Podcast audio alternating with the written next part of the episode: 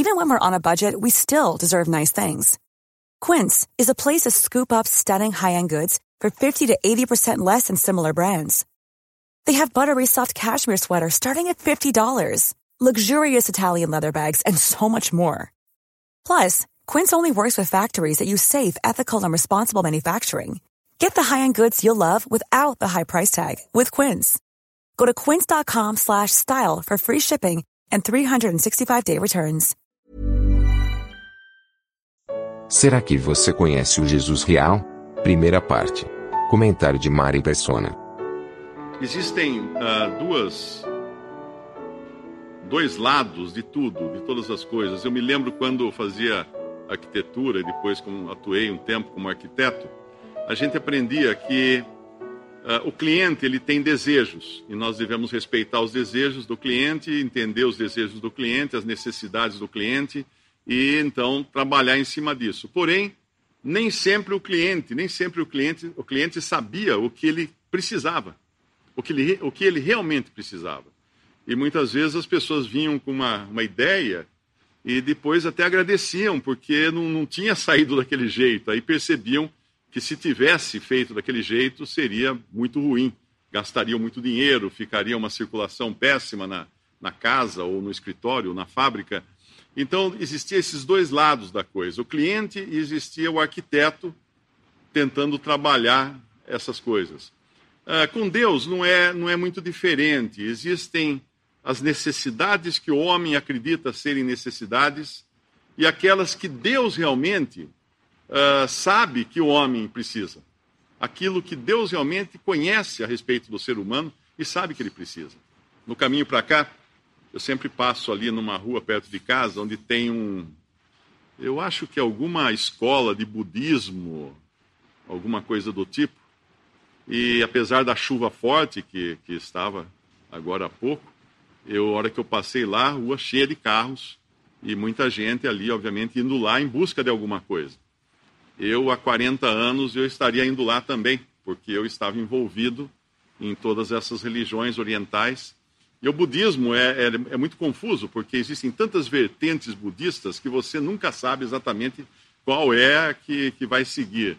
Uh, são muitos ensinamentos, muitas coisas, mas uma coisa que eu aprendi na época que eu lia muito sobre isso, estudava isso, é que não não havia não havia certeza de coisa alguma. É, eram coisas que buscavam atender a necessidade humana nesta vida e, e só, porque quando se falava na morte e depois da morte, a coisa era sempre muito vaga. Era muito vaga. Alguns creem na reencarnação, que volta para eliminar seu karma, e vai e volta, e vai e volta. Uh, alguns creem que não há Deus de maneira nenhuma, uh, que a pessoa fica direto depois numa espécie de, de, de coletivo, coletivo uh, não, perso não pessoal. Então existem tantas vertentes que é realmente uma coisa confusa. Mas de qualquer maneira, não existe a certeza de vida eterna. Se você chegar para uma pessoa de qualquer religião que acredite uh, ou em, em, reencarnação, ou em boas obras, ou em esmola, em caridade, e perguntar: se você morrer hoje, para onde você vai? Ah, eu acho que eu vou para o além, depois ser aperfeiçoado, depois eu volto, depois eu vou, depois eu volto. Uh, nenhuma certeza de vida eterna. Nada. E eu queria falar hoje sobre essas duas, esses dois lados da necessidade do homem e a necessidade que o homem acha que precisa é o que Deus acha que o homem precisa, usando uma passagem de João capítulo 11. E aproveitando com esta passagem, com este capítulo, nós vamos entender quem é Jesus. Primeira coisa. E segunda coisa, o que Jesus veio fazer aqui. Outra coisa que muitas vezes você, se você perguntar ali na rua, fizer uma enquete, quem é Jesus? Ah, vai aparecer um monte de, de opiniões. Uh, talvez alguns achem que ele é um mestre, como foi Buda, ali mais ou menos no mesmo parâmetro tal. Uh, e se perguntar o que Jesus veio fazer aqui, também vai ser um monte de opiniões, mas a maioria vai achar que ele veio aqui ensinar, nos ensinar o caminho a seguir. assim como Buda, como uh, tantos outros mestres de religiões orientais ou não, uh, sempre ensinar, ensinar, ensinar o que você tem que fazer. Nesse capítulo 11, nós temos um problema. Nós temos três pessoas que são envolvidas aqui. Nós temos Lázaro, temos Maria e temos Marta. Maria e Marta, que são irmãs de Lázaro. Eles moram em Betânia, uma cidade próxima de Jerusalém, e na, na, na casa deles era o lugar onde o Senhor Jesus costumava se hospedar. Ele às vezes precisava ir a Jerusalém, ele voltava, saía de Jerusalém para dormir em Betânia, na casa de, de Lázaro, e onde estavam também Maria e Marta. E aqui o Senhor Jesus recebe uma, uma mensagem dizendo que, Marta, que, que Lázaro está enfermo. Ele recebe no versículo 3: Mandaram-lhe, pois, suas irmãs dizer: Senhor, eis que está enfermo aquele que tu amas. E Jesus, ouvindo isso, disse: Esta enfermidade não é para a morte, mas para a glória de Deus, para que o Filho de Deus seja glorificado por ela. Essa semana alguém me perguntou por que, que Deus permite que uma pessoa possa nascer cega, doente, paralítica. Qual a razão de Deus permitir isso? Eu deixei claro que a razão é o pecado que entrou na criação lá atrás por meio dos nossos, dos nossos ancestrais, Adão e Eva, e com isso contaminou toda, contaminou toda a criação de Deus.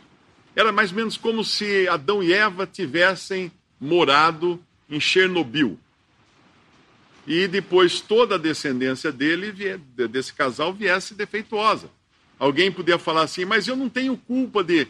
Que culpa eu tenho de ter nascido com esse defeito? Não, você não tem a culpa original. Seus pais moraram em Chernobyl, mas agora você nasceu com defeitos, seu DNA foi detonado. Você vai sofrer as consequências do que eles, da escolha que eles fizeram. E com o tempo você vai também demonstrar que você também faria a mesma escolha que eles fizeram porque isso é inerente ao ser humano. O mal está no ser humano.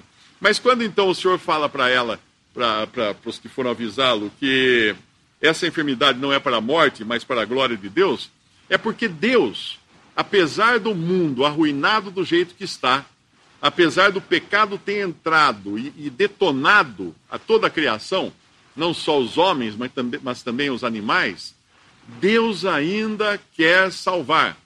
Ele não quer, uh, ele não quer remendar as coisas. Ele quer tornar o ser humano nova criação. Esse é o desejo de Deus. Fazer algo totalmente novo com o homem. E para mostrar esse seu poder de fazer algo totalmente novo, ele vai agora trabalhar em uh, Lázaro. Lázaro, um homem que está doente, nós conhecemos a história, ele vai morrer é uma doença, e, e, e, apesar do Senhor Jesus falar que a enfermidade não é para a morte, mas ele vai morrer. Ele vai morrer. Mas Deus tinha um objetivo para cumprir na vida de Lázaro e também na vida de todas as pessoas que iriam ver o que estava acontecendo com Lázaro. E nós aqui, dois, anos, dois mil anos mais tarde, Deus seria glorificado também naquilo que iria acontecer com Lázaro. É mais ou menos a história parecida com o cego de nascença Mestre, quem pecou? Este ou seus pais para que nascesse cego?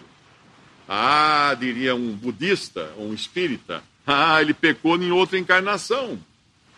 Ou então seus pais pecaram, seus pais uh, praticaram o mal, tem um karma, os pais, então eles vão ter que sofrer cuidar de um filho cego para sempre. Mas o Senhor Jesus responde: nem ele, nem seus pais pecaram mas ele nasceu assim. Isso aconteceu para glória de Deus. E daí ele iria curar então o cego e Deus seria glorificado, efetivamente glorificado. Quando o Senhor Jesus escuta que o, o Lázaro está enfermo, versículo 5 diz que Jesus amava a Marta e a sua irmã Maria e a Lázaro. Ele tinha uma grande afeição por essas pessoas.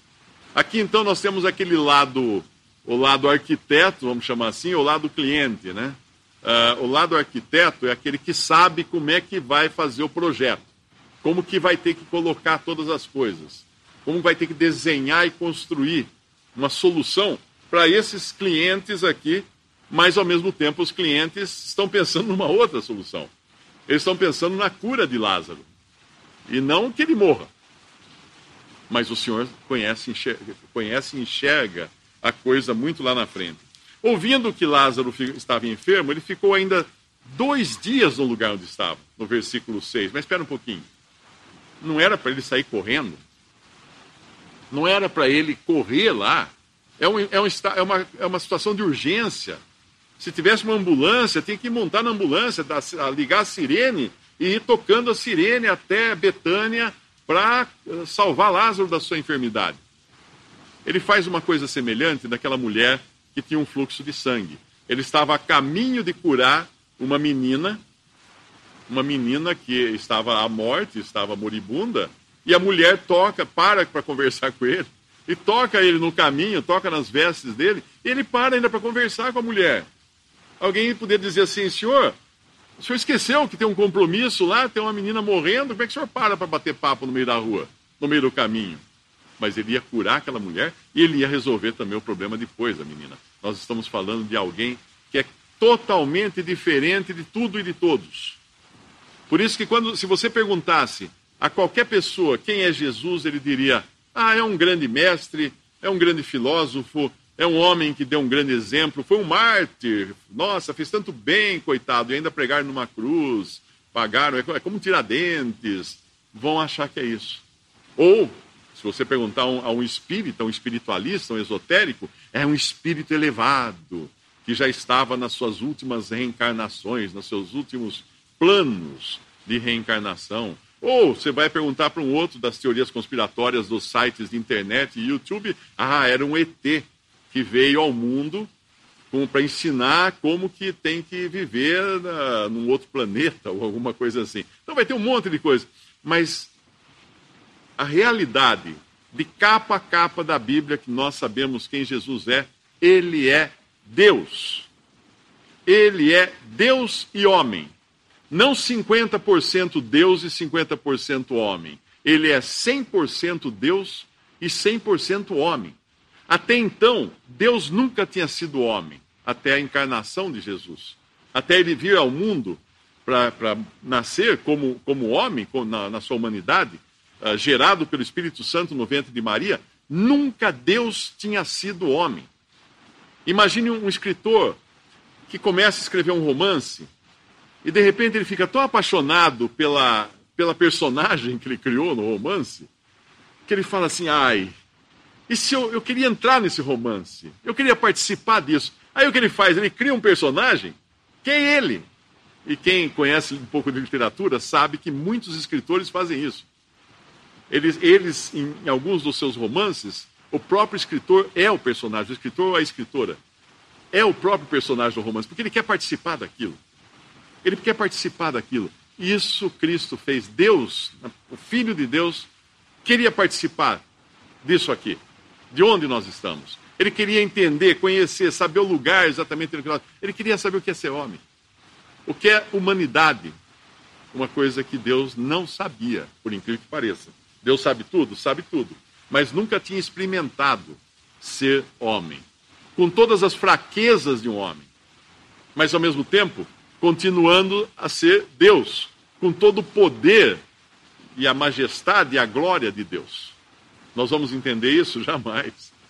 Não cabe na nossa cabeça, mas é isso, isso que a Bíblia ensina.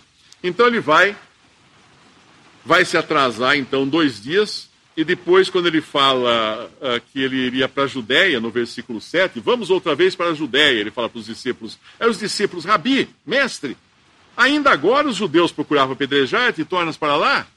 Como que você vai voltar para lá? Jesus respondeu, não há 12 horas no dia? Se alguém andar de dia, não tropeça, porque vê a luz deste mundo. Mas se andar de noite, tropeça, porque nele não há luz. Isso parece ser uma charada que ele diz, mas o que ele está dizendo basicamente é o seguinte: luz e trevas. Deus é luz, trevas é ausência de luz. Luz é perfeição, trevas é imperfeição, é pecado. Trevas é mal luz é bom. O que ele estava dizendo é o seguinte: alguém que anda de dia não tropeça. Quem é que anda de dia? Quem não tem pecado. Quem não tem, quem não tem pecado? Todo ser humano tem, mas ele não. O assunto aqui é o seguinte: querem te matar. Se voltar para eles, vão te matar. Não, não vão. Não vão, porque quem anda de dia não tropeça. Mas quem anda de noite, tropeça, porque nele não há luz. Agora, quem está falando isso não é alguém que tinha luz, era a própria luz falando isso. Eu sou a luz do mundo, o Senhor Jesus falou. Ele é a luz. É interessante que quando, quando nós comparamos com os outros mestres, filósofos, etc., etc., nenhum deles poderia afirmar, fazer afirmações que Jesus fez. Eu sou a luz. Eu sou a porta. Eu sou o caminho. Eu sou a verdade. Eu sou a vida. Ele fala várias vezes eu sou. No Evangelho de João, me parece que são sete vezes que ele fala eu sou. Eu sou, eu sou, eu sou. Coisas que nenhum homem é. Que homem pode falar eu sou a luz? Seria uma pretensão muito grande?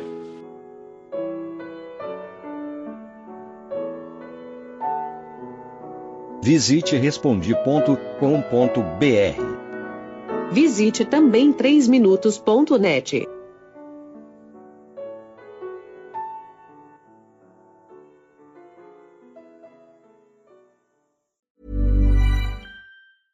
Hey, it's Danny Pellegrino from Everything Iconic. Ready to upgrade your style game without blowing your budget? Check out Quince. They've got all the good stuff shirts and polos, activewear, and fine leather goods, all at 50 to 80% less than other high end brands. And the best part? They're all about safe, ethical, and responsible manufacturing. Get that luxury vibe without the luxury price tag. Hit up quince.com slash upgrade for free shipping and 365 day returns on your next order. That's quince.com slash upgrade.